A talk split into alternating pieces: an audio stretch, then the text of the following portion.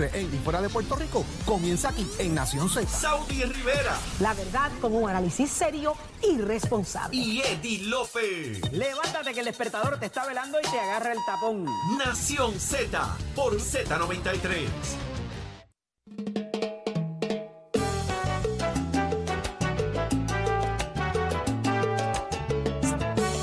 A Nación Z por Z93, Saudi Rivera es quien te habla, junto a Jorge Suárez, Eddie López. El mejor análisis de lo que está pasando en Puerto Rico es aquí que lo escuchas de lunes a viernes de 6 de la mañana a 8 de la mañana. Le continúa Nación Z Nacional junto a Leo Díaz. Pero señores, 622-0937 es el número a llamar. Se abren las líneas telefónicas para ti. La pregunta es la siguiente. A raíz de todo lo que hemos visto en los últimos días y que al parecer continúa. Señores, ¿ustedes confían en el sistema de justicia del país? Sí, no y por qué. 6220937 es el número a llamar. Adelante, tenemos en línea telefónica a Bobby de Trujillo Alto. Buenos días, Bobby. Buenos días, joven. Saludos. Gracias por estar con nosotros. entrando, Ay, qué bueno, Por bienvenido. por primera vez entrando con ustedes. Qué bueno. Eh, estoy, bueno, mi, mi opinión es que el que tengo que decir que no, que no confío en el sistema. ¿Alguna experiencia en particular? La, la que se vive día a día en el en el país, en el en el que las leyes en Puerto Rico se hacen para proteger al delincuente y lamentablemente tengo que decirle a ustedes y a las personas que escuchan que las personas que hacen las leyes en este país las hacen de la forma que las hacen, pero no es porque es simplemente porque lamentablemente los que se están muriendo en la vía pública son los hijos de otros y lamentablemente las leyes las leyes en nuestro país están totalmente hechas para proteger al delincuente 100%. Si usted es una persona que hace las cosas bajo la ley, a usted le tiran con 20 bloques encima. Cuando es una persona que es un delincuente habitual, le tiran un- la mitad de un bloque encima y, lo justifican diciendo que su vida en el pasado fue de X forma, este, que tuvo 20 situaciones y whatever. Ahora mismo están hablando en la ley en Puerto Rico de poner una ley que dice que le quieren tratar de quitar la licencia a las personas de mayor edad, porque supuestamente hubo una señora que verá pues que lamentablemente pues se metió en contra del tránsito y todo el mundo lo que dice es que es una persona bien mayor y está casi senil. Pero si es que usted va a condado, no sé si usted ha ido a condado durante las noches y usted encuentra un montón de jóvenes, un montón de jóvenes entre los 20 a 35 años guiando en motora en contra del tránsito. Y esa gente no está senil. Tenemos que ir entonces a hacer una ley para ir en contra de los, los ancianos, los que trabajaron por el país. Los que trabajaron por el país, vaya, güey, soy joven, no, tengo- no soy mayor de edad. Digo, tengo edad, pero no soy mayor. Entonces, vamos en contra de las personas mayores, pero ¿qué hacemos para, para, para trabajar con las cosas que hace la cafrería de, de algunas personas que están en la calle haciendo lo que hacen? No hacemos nada, no hacemos nada. Somos nos selectivos, somos selectivos para, para hacer leyes y para, y para poner el orden. Y en adición, hablando de lo de, lo de la- la- lamentablemente de Kevin Frey, yo no apoyo yo no apoyo el la música de género en ningún aspecto pero lamentablemente la gente se le olvida que cuando mataron a un individuo que era otro chillo de la calle otro delincuente cuando mataron a Tonka que la gente no se acuerda de que, Osuna estaba allí ese día que la guagua de Osuna o sea que Osuna estaba reunido con un individuo que se catalogaba verdad se decía o por lo menos se conoce que era un narcotraficante y eso todo el mundo se lo olvida. Aquí a todo el mundo se le olvida que Osuna estuvo el día que mataron a ese joven, a ese caballero, ¿verdad? Tonka, el, el supuesto Tonka ese allí de- en, en- en Barrio Obrero, por esa zona por allí. Y a todo el mundo se le olvida eso. Aquí hay gente que lamentablemente el sistema, el sistema de justicia es tan y tan hipócrita que vemos muchas cosas que sí en realidad están pasando y después que básicamente hacen todo lo que hacen, a la gente se le olvida. Hay Tenemos memoria se- corta entonces, Bobby. es- Esa es una de las Sí, quejas hay- sociales que, que nosotros mismos nos autocriticamos. Puerto Claro, Rico tiene memoria claro. corta. En la Claro, y política, en todo. Y, y- y referente a la política, yo soy de las personas que pienso que yo quisiera que en Puerto Rico llegara una persona con la mentalidad de Yamil Bukele, con esa mentalidad. ¿De quién? Que que Perdóname. meter las manos de, de, de Yamil Bukele, el, el presidente, Ah, nuevo, el nuevo sí, presidente sí, sí, de- Salvador. de Salvador. Sí, soy su fan. Que, la- que, que, que lamentablemente para aquí la gente, mucha gente, pues habla mucho, pero los políticos en este país, y le, y le, y le voy a poner un ejemplo, y yo tengo que decir, y voy a mencionar el nombre de la persona, Jorge de Castrofón, hermano. Jorge de Castrofón fue, fue acusado por, por, ¿verdad? por corrupción. Y yo me encontré Jorge de Castrofón en un momento dado, y usted sabe lo que me dijo, no, es que fíjate, a mí lo, lo, lo importante es que por lo menos a mí no me tocaron nada. Aquí nosotros tenemos políticos que cometen delitos y hacen actos de corrupción porque lamentablemente para nosotros los ciudadanos que nos levantamos día a día a trabajar y hacemos las cosas como debe, como se debe hacer en ley, aquí nosotros hacemos de todo y cuando usted arresta a un narcotraficante, usted le quita al narcotraficante, le confisca lo que es, lo que es producto de, de- del narcotráfico. Aquí arrestamos los corruptos y lo dejamos con todo y le metemos dos añitos, tres añitos, porque no hay, eh, esto, esto, este sistema no sirve. El que hizo la ley sistema hizo la trampa. Bobby, te agradecemos muchísimo este desahogo que has tenido con nosotros acá en Nación Z y te invitamos a que te mantengas con nosotros todos los días. Nos encanta tener audiencia como tú. Así que gracias por tu llamada. Tenemos a Nelly de Caguas. Buenos días, Nelly. Buenos días, Nelly. Ahora sí. Buenos días, saludos para todos. Igual, mi amor, qué rico que estás acá con nosotros en Nación Z. ¿Confías Sí, o no sí. confías en el sistema no, de no, justicia? no, para nada, para Ay, nada. ay, ay. Ni lo quita, ni lo quita, ¿ok? Porque este sistema está corrupto y podrido. Como dice la fiscal Mulero. Ella dice que hay que sacar todo lo corrupto, y es verdad, es cierto.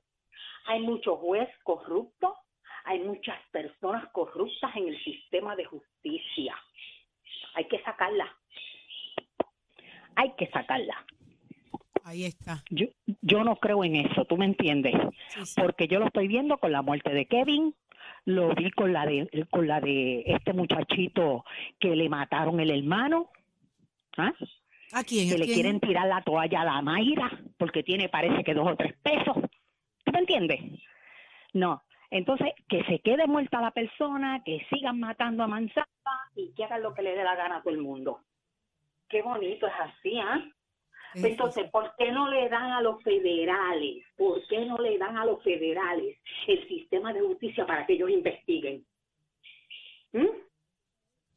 ¿Por qué no le meten el sistema a los federales ahí para que abusen, para que saquen todos esos corruptos, Ahí está. Qué como en triste, el gobierno de Puerto Rico? qué triste. Es triste que tengamos que, ¿verdad? Que, que lo que aspirar a que otros. porque imagínate, si yo soy pobre y no tengo dinero y me pasa algo con algún familiar mío, que Dios me cuide y me los cuide, ¿qué va a hacer de mí sin chavo? No, no, ¿Qué va a hacer de mí? Uno, Entonces, uno- mi, mi familiar va preso o lo matan, se queda matado, eso lo mapuchan debajo de la mesa, siguen mapuchando todos los casos, todos los casos, todos los casos, eso es una olla de grillos, Saudi. así es. Eso es una olla de grillos lo que hay ahí en el tribunal. Una cacería de hay en brujas. todos los tribunales y en el sistema de justicia, pasándole la mano. Entonces, el que tiene chavos, tráemelo para acá. Este, le resolvemos. Al que no tiene chavo, tápale todo, mételo todo debajo de la mesa y engavétalo. Y nunca se resuelven los homicidios ni nada, nunca. Sin embargo, en los estados matan a alguien y al momento ya está presa la persona o, o en la silla en, en- en la- en- en la, en la silla eléctrica o, o, o con una inyección letal. Ahí está. Qué bonito, ¿ah? Qué bonito. Pues mira, nosotros terminaremos con los, como los países de, como, como los de- como los comunistas, ¿entiendes? Como Cuba, como otras partes que todo el mundo se mata, todo el mundo se mata y nadie hace nada. Porque Eli, los gobiernos son gracias. corruptos. Los gobiernos somos corruptos. Gracias a ti, gracias a ti me desahogué. Qué Me bueno. es Yo sé que es sí. bien asqueroso. Esto es bien asqueroso lo que estamos viviendo en este país. Yo sé que te Este, desahogaste y que te Sí, sientes mucho siguen- mejor mira, y que y te están mata- mira, escuchando. siguen matando, mira Saudi, siguen matando y matando y matando a Mansalva y no hacen absolutamente nada. Ahí se, se, se está levantando, ¿verdad? Se le está subi- subiendo el volumen a la voz del pueblo para que el sistema entienda la desesperación, la decepción que hay. Así que te agradezco muchísimo tu llamada para acá con nosotros en Nación saludos, Z. Muchos saludos y buen día. Lindo día. Exactamente lo que estaba comentando hace un rato. Prefieres radicar en nivel federal que en el nivel local, precisamente porque no tienes confianza en el sistema. Saliendo del propio sistema, radicas afuera porque sabes que si tú quieres que algo pase, no confías en el sistema de Puerto Rico. Eso Esa es la mentalidad. eso Lo que pasa es que el sistema federal es limitado, Esa la es la jurisdicción mentalidad. que puede tener. Ellos la agarran cuando quieren, ¿verdad? Pero eh, ciertamente, a menos que haya un asesinato por encargo, que aquí lo hubo, que hayan armas, que aquí lo hubo, o sea, eh, eh, hayan vehículos envueltos, que aquí también los hubo. O sea, todo ese, toda Todos esa los gama. elementos necesarios para que ellos entraran en jurisdicción estaban. Pero entrar a este momento lo, lo complica más también, eh, por razón de, la- de las investigaciones que se van a tener que hacer de fiscales que están ahora mismo En la esfera federal. Ay, señor. Ahí tenemos a José de ahí bonito. Buenos días, José. Sí, buenos días. Gracias Eh, por permanecer ahí. Sí, eh, mire, yo le voy a decir eh, la razón que, que yo entiendo que, que es lo que está pasando con el sistema judicial de Puerto Rico. Aquí hay que reformar el sistema en cuestión a los términos. Le- estos términos que le dan a los criminales para que puedan probar si son inocentes. Eh, yo entiendo que a ti te cogen y te dan, creo que dos años para procesarte, para poder hacer tu juicio. Tienes hasta dos años para poder yo enjuiciarte.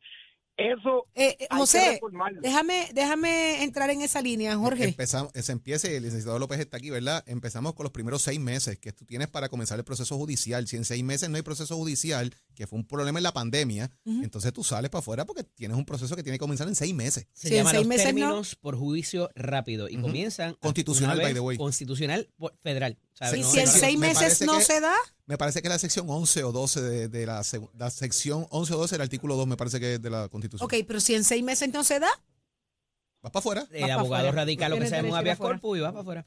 ok, José, aclarado eso. Exacto. Eh, ok, pues tenemos esos, eh, esos seis meses. Eh, otro, otro factor es que cuando tú sumas esos seis meses hasta los dos años, prácticamente tú tienes ahí eh, fiscales cobrando, tienes policías que están perdiendo su tiempo en el tribunal yendo a, yendo a vistas que no se dan, que se suspenden. Eso es así. Tenemos a jueces cobrando por, por, por términos, ¿sabes? Que, que Sí, el bolsillo de ellos no se sacrifica. Tenemos que reformar el código penal. El código penal no se revisa, yo no sé hace cuántos años. Yo estudié justicia criminal hace seis años, me gradué de bachillerato y todavía estaban usando un código penal que había sido revisado en el 2008, 2006, creo que fue. Aquí hay que reformar el código penal. El código penal hay que estudiarlo nuevamente y el criminal que va a cometer delito hoy en día se conoce el código penal y se sabe se sabe zafar, se sabe buscar esos esos atenuantes para poder si me cogen bajar la sentencia. Los criminales de hoy en día no son brutos, estudian el código penal. ¿Qué pasa? Ese código penal ya se lo saben de memoria, hay que reformarlo para que entonces confundir ese criminal y meterle presión meterle presión para cuando él vaya a cometer ese delito, él diga, no, no, espérate, me, me, cambiaron los muñequitos. Eh, otra cosa, aquí le meten impuestos a todo, a todo, a los cigarrillos, a las drogas legales, le meten eh, al café, pero no le meten impuestos a las balas, a las municiones. Aquí una caja de balas te vale 30 pesos y tienes ahí un montón de balas para tirar, por eso es que los tiroteos, tú Yo tiran- recuerdo, José, ahora que traes eso, un amigo mío que fue legislador, que en un momento dado, en una conversación como amigos hermanos que somos, dijo, estoy considerando que se le ponga un impuesto a las balas. pues Pues, seguro. el pueblo pues no le dio el voto de confianza, eh, no fue reelecto, pero eso que tú estás diciendo yo lo escuché hace varios años atrás. Hoy el hermano está sentado al lado mío y se llama Jorge Suárez. Yo Qué pienso bueno sería- que traes el tema. Yo pienso que sería inconstitucional, pero sería un buen debate tener. Sería un buen debate. Eh, Jorge, te tiré al medio. Eh, Fue una conversación es que la- privada, la pero la tuvimos porque en aquel momento me llamó lo- demasiado la Yo lo atención. pensaba por la cantidad Y mira lo de que este hombre que se dice está hoy. generando en la compraventa de balas, no necesariamente para tiro al blanco, sino para la defensa personal. ¿Quién es la mejor? En aquel Ah. momento. Le en dejaría aquel unos momento- chavitos al Estado. Y en aquel momento no estaba la restricción aquella de si yo tengo una punto .40, solamente tengo que comprar balas punto Balas, .40, ¿no? compraba 9 milímetros, 36. ¿Para qué tú quieres cajas de 9 milímetros si tú, si tu no tienes es pistola de 40? Tienes una ¿verdad? Y había 40. que hacer una restricción de la munición que estaba comprando.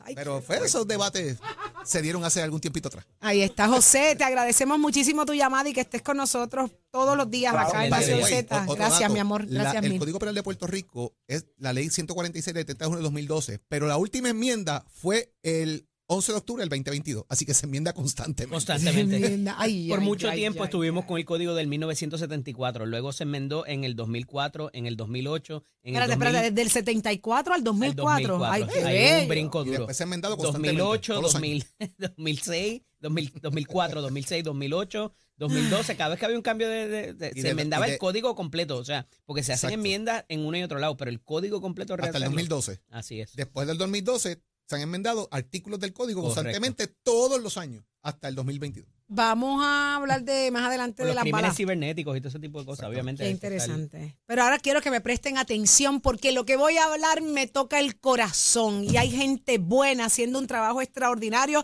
y está de fiestas. Noviembre es el mes nacional de la adopción. Así que estamos muy bien acompañados. Muy buenos días. ¿Cuál es tu nombre? Y disculpa que no lo anoté antes de Buenos Aquí. días. Mi nombre es Keila Lazán. Keila la Santa. La Santa de Keila. que no es lo mismo, pero puede ser santa, pero yo estoy segura que con el gran trabajo que realizan se va a ganar un buen escalón. Eh, y es que esta es la semana, este es el mes, el mes nacional de la adopción. El hogar Cuna San Cristóbal está de fiesta celebrando a las familias que han crecido gracias a eso, a la adopción, reconociendo definitivamente la necesidad y, la, y lo urgente de las familias adoptivas para muchos niños y jóvenes que aún esperan lamentablemente por un hogar estable y seguro. Gracias a Dios que hay gente haciendo el trabajo. Así que cuéntanos de qué se trata. Sí, pues le agradezco la, la oportunidad de estar aquí, el Hogar Cuna San Cristóbal, en este mes de noviembre, ¿verdad? Queremos eh, felicitar y honrar a las familias adoptivas desde el corazón y queremos hacer, ¿verdad? Un llamado al pueblo de Puerto Rico a que hay aproximadamente 150 menores, Ahora jóvenes, mismo. niños y jóvenes, aproximadamente esperando por una familia. Ahora mismo 150 jóvenes están esperando. aproximadamente. Entre niños y jóvenes. ¿De qué edades? Entre La mayoría de ellos debe estar entre los 7, 8 o 9 años en adelante. Ay, Jesucristo. y ellos también necesitan una familia. Yo quiero que usted, que, yo quiero que tú sepas, Keila, que yo, yo podré ser un bollo loco, diré 20 cosas, pero si hay algún tema que a mí no me, me, me sensibiliza demasiado y es algo que no puedo controlar, es el asunto de los niños. Y mira, me da, me da mucho sentimiento. Se me hace imposible creer que esto ocurra. Sí, lamentablemente la mayoría de las personas, ¿verdad?, que, que entran al proceso quieren niños pequeños, pero también hay niños y jóvenes que quieren, eh, que quieren ser adoptados y quieren tener un hogar estable. Que en la medida que van creciendo, se van haciendo muchas preguntas, van ajustando eh, su comportamiento esperando ese momento. Así de que por esa puerta entre alguien que, que esté dispuesto a llevarme. Y obvia- obviamente la pregunta que me hago, ¿dónde está mamá? ¿Dónde está papá? Pero no podemos juzgar. Porque ahí también ahora, ahora proveen que pues, voluntariamente usted vaya y entregue un niño. Que usted esté consciente que no puede darle las mejores, la mejor calidad de vida. Esto está ocurriendo. Así de, así de pareciera sencillo, ¿no? Desprenderte de, de- de- de un niño y llevarlo allí. Eso está pasando en Puerto Rico. Pues eso ocurre, no ocurre, ¿verdad?, con frecuencia, pero es posible. Este, la ley 61 de adopción de Puerto Rico permite y provee para que una mujer o unos padres que entienden que bajo las circunstancias actuales no pueden, ¿verdad?, este, atender y las, las necesidades del niño, pues lo puedan entregar de forma responsable a una entidad como nosotros, el Hogar Cuna San Cristóbal, y nosotros ya tenemos familias que están esperando por recibir, ¿verdad?, a, a un niño en, en su hogar. Siempre se ha hablado de lo, de lo difícil que es la ley, que la ley es demasiado estricta, demasiado severa. Padres que comienzan procesos se cansan de la espera, eh, a veces le niegan la oportunidad como si, como si pues, no pudieran probar más allá que tienen la capacidad, la insolvencia económica, el amor que quieren dar también, porque hablamos de los niños, pero hay muchos padres y muchos muchas mujeres y hombres que desean vivir esta experiencia porque tienen el amor para dar y tienen los recursos. Y veces, a veces es difícil. ¿Cuánto se ha flexibilizado la ley para esto? Pues mira, se ha flexibilizado. Lo que sí es que los niños que están disponibles, en su gran mayoría, que ya están liberados de toda traba legal para poder ser adoptados, son niños grandes. Ajá. Y necesitamos familias disponibles para ellos también. Claro, pero por- es que mucha gente pudiera pensar que pues yo quiero el chiquito porque yo lo moldeo a mi gusto, a mi forma, desde que nace, desde que... Pero un niño de grande, de siete años, un niño independiente, que va a ayudar, que va a ser parte de la, de la, de la libertad, de la ligereza con la que se vive. O sea, eh, basta con sentarse a, a- a pensar en, en- en lo que le ha tocado vivir para, para convertirlo inmediatamente en, en- en el niño que yo necesito tener en mi casa. Así que juzgar o, o prejuiciarse es bien, es, es pas- volver a pasarle factura. Y me da mucha tristeza que, que eso sea así. Así que, ¿qué tienen que hacer personas que deseen, que tienen el corazón, que tienen que tener un corazón demasiado bueno? Porque eso es bien importante, que donde ellos vayan a caer, a llegar a ese lugar, eh, quienes los reciban, los reciban con amor. Pero ¿qué tienen que tener estas familias para, para lo más recibir importante niños? es que llamen y se orienten. Para, ¿verdad? Este, nosotros vamos a, a estar orientando el próximo sábado 17 de diciembre.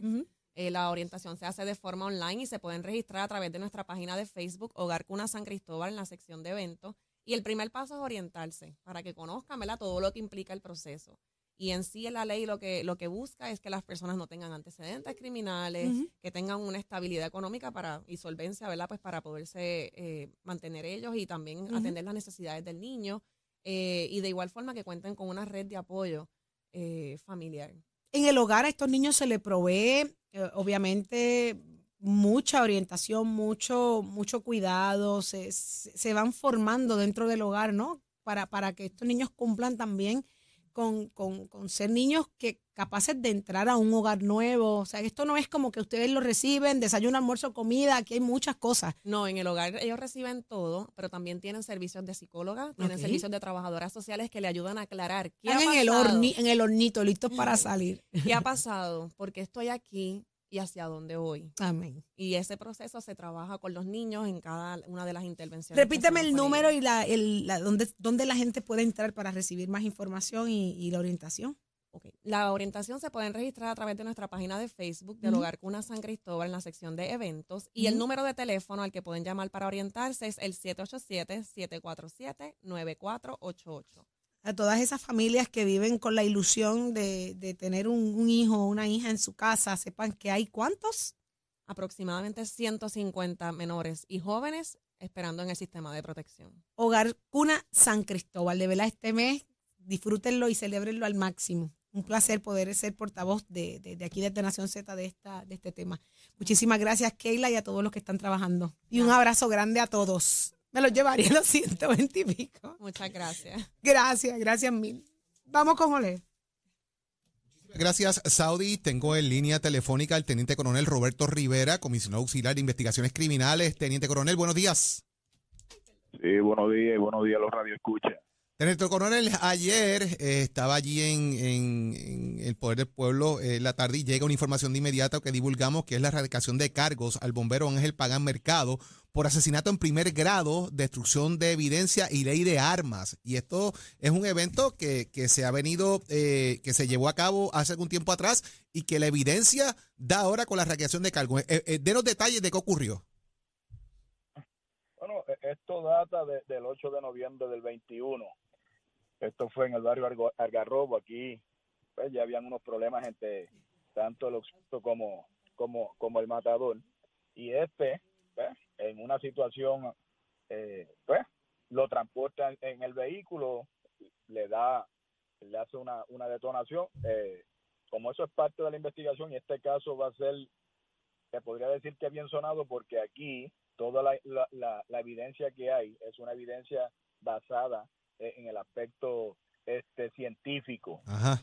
Así que, este, pues yo no podría entrar en muchos detalles porque entonces estaría poniendo quizás a la luz lo que se puede estar ventilando en ese Claro. momento. Así que aquí él, eh, ¿verdad? Para efecto, eh, quema este vehículo con el cadáver dentro y pues eh, se consume, pero dentro de consumirse hubo una evidencia que se logró extraer de ahí, sumamente importante, en especial este un casquillo y este y, y un plomo y eso, pues en- a través de unos análisis en una en un allanamiento que se le realiza y se le ocupan unas armas para las que tenía eh, licencia, pues da positivo con una de ellas compatible con, con lo con verdad con lo que es el asesinato. Así que basado en eso, después de haber tenido todo, entonces, claro, el fiscal ya con toda su prueba completa, prácticamente a un año, y uno siempre lo viene diciendo, estos casos no son fáciles,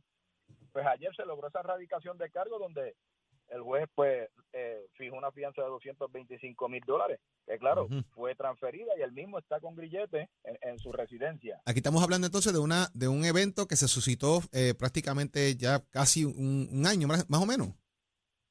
prácticamente porque hoy estamos, yo creo que es a cuatro, eh, Ujú. pues fue el 8 de noviembre del pasado año. Y entonces nos estamos basando en pruebas científicas, ADN, eh, casquillos y otros elementos que están allí y un plomo que pueden dar, quizás utilizando, ¿verdad? Lo que son los elementos de balística y pruebas de ADN y otros casos que puedan, eh, que ya se adjudica obviamente basado en ello eh, para poder hacer la erradicación de cargos de asesinato en primer grado, destrucción de evidencia y ley de armas contra este bombero. Oiga, el bombero se supone que apague el fuego, no que lo prenda. Bueno, pues, pero son situaciones que digo yo, ¿verdad? no están al alcance de uno y eso está en la mente de aquel que pues, eh, tiene eh, la de cometer algún tipo de delito. Así que nosotros... durante Esto fue en este Barceloneta, tiempo- correcto, eh, Teniente Coronel. No, esto fue en Vega Baja. Vega Baja. el, y el vehículo apareció este quemado precisamente prácticamente ellos son de los dos ambos el muerto y el y ahora el, el, el que está imputado son de, de, de Vega Baja así que y allá también fue donde ocurrió esta situación Bueno, vamos a ver qué va a pasar con todo esto. Muchas gracias por estar con nosotros en la mañana de hoy, Teniente Coronel Roberto Rivera, comisionado auxiliar de investigaciones criminales, y darnos detalles de este caso que se radicara el día de ayer, en la tarde de ayer precisamente, a eso de las casi 4 de la tarde fue que se radicó estos, estos cargos. Eh, vamos a ver qué ocurre con todo esto eventualmente. Muchísimas gracias por estar con nosotros en la mañana de hoy.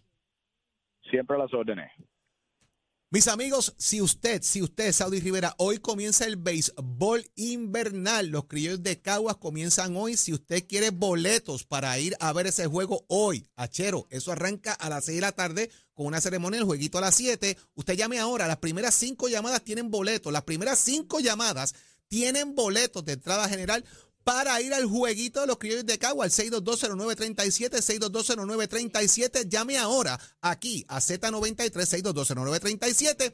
Tiene desde las 12 del mediodía hasta las 5 de la tarde para pasar por recepción con una identificación con foto para que reciba sus boletos. 6220937, desde las 12 del mediodía hasta las 5 de la tarde, usted pasa por recepción con identificación con foto y obtiene sus boletos para los criollos del Cagua que arrancan hoy el béisbol invernal. Saudi Rivera. Ay, ¿qué está pasando? Tú todavía estoy con, con, con los mocos sueltos. Escuchen. Ay, es que eso me da mucho sentimiento. Sí, sí, Sí, sí, no. Te digo que ha sido una mañana de una montaña rusa de emociones. Pero ya está listo Tato Hernández, somos deporte. Adelante, Tato. Titi, Dímelo, mi amor. Abra los brazos, coja No, no, no puedo abrirlo. Nos quitaron, nos quitaron los brazos de la silla. No puedo. Ah, no, pues no, que se me cae entonces. Así que estos brazos vuelven, casi que. Titi, quiero, quiero hablar rápido con usted. Vamos a hablar de los deportes porque hay un emotivo video. ¡Ay, qué miedo! Y nosotros... No me hables de deporte. nosotros- no, no, no. Nosotros aquí pues siempre hablamos del deporte dentro y fuera, como uno dice, dentro y fuera de las líneas de acá, más allá de la cancha de la malla. Pero hay un emotivo video que yo sé que cuando usted lo vea se va a emocionar. ¡Ay, también. lloro! Y es, y es este video que habla el señor Gerard Piqué que se va a retirar del fútbol. Entonces este video lo montaron magníficamente muy bien, donde empieza su niñez, no tanto el anhelo por el fútbol, sino el anhelo por pertenecer al equipo del Barça del Barcelona, Ajá. donde desde su niñez, sus comienzos, su liga, Será su sueño. liga, juega y era su sueño, hoy en día se cumple realidad. Y él empieza el video diciendo, hace unas cuantas semanas están hablando de mí, hoy yo les voy a hablar a ustedes de mí porque él dice que él no había dicho nada, y es que anuncia su retiro. Este próximo sábado va a ser su último juego como jugador oficial del Barça y de la selección de España. Dice que se retira uno de los mejores jugadores centrales que ha dado el mundo, que ha dado España, que ha dado Barcelona, que ha dado la selección nacional. Pero aparentemente pues el hombre ya está cansado de todo lo que está aconteciendo, también pues ya no están regular en el equipo, ya que hay otros muchachos que están jugando su posición, que empiezan eh, eh, jugando el partido, pues él toma la decisión de retirarse independientemente la circunstancia, independientemente de la separación de lo que fue pues su pareja Shakira, están los niños de por el medio, pero yo sé que este, este tipo pues tiene buen corazón, independientemente de todo lo que hizo, lo que no hizo, lo que jugó, lo que no jugó, lo que le falta por hacer. Dicen que próximamente hasta se pudiera postular para ser presidente de España. Vamos a ver qué es lo que pasa, pero la verdad que hay que hay que darle en el ámbito como deporte que ha sido uno de los mejores jugadores que ha dado que ha dado el fútbol a nivel mundial. Y usted se entera aquí en Nación Z Somos Deporte con el oficio de Mestre Escuelas que te informan. Nuestras clases comienzan ahora en noviembre. Llámate al 787-238-9494. 787-238-9494 es el numerito a llamar. ¿Usted le gusta la mecánica racing, la mecánica automotriz, la mecánica de motora, la mecánica diésel? Pase por cualquiera de nuestros recintos, compare facilidades, equipos. Más información de nuestro colegio la puede obtener en www.mestre.com y nuestros programas de Mester Racing, como también están apareciendo ya los TBT de Tato Hernández, Trot Tato, donde estamos hablando de la nostalgia racing, lo que era la aceleración, y está en las redes sociales de MT, el último que hice, que fue hablando de las pistas y cómo empezaron a funcionar las pistas en Puerto Rico. No se vaya que continuamos con mucho más de Nación Z Chero, give it my friend.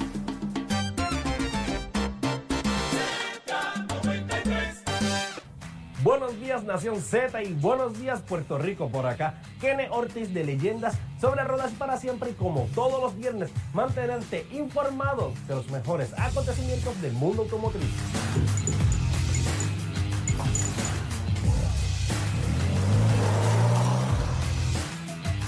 Kia obtuvo tres reconocimientos bien importantes en los premios Newsweek Auto 2022 la Kia Carnival fue nombrada como la mejor minivan por segundo año consecutivo.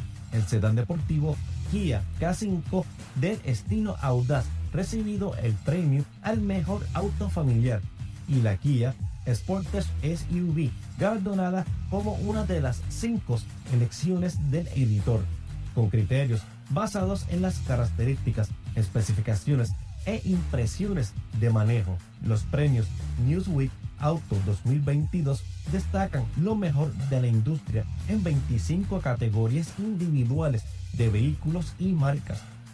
Unos de 150 vehículos fueron considerados para estos premios y clasificados por el panel de jueces altamente experimentados del Newsweek frente a los competidores en sus respectivas categorías en función de las impresiones características y especificaciones de manejo.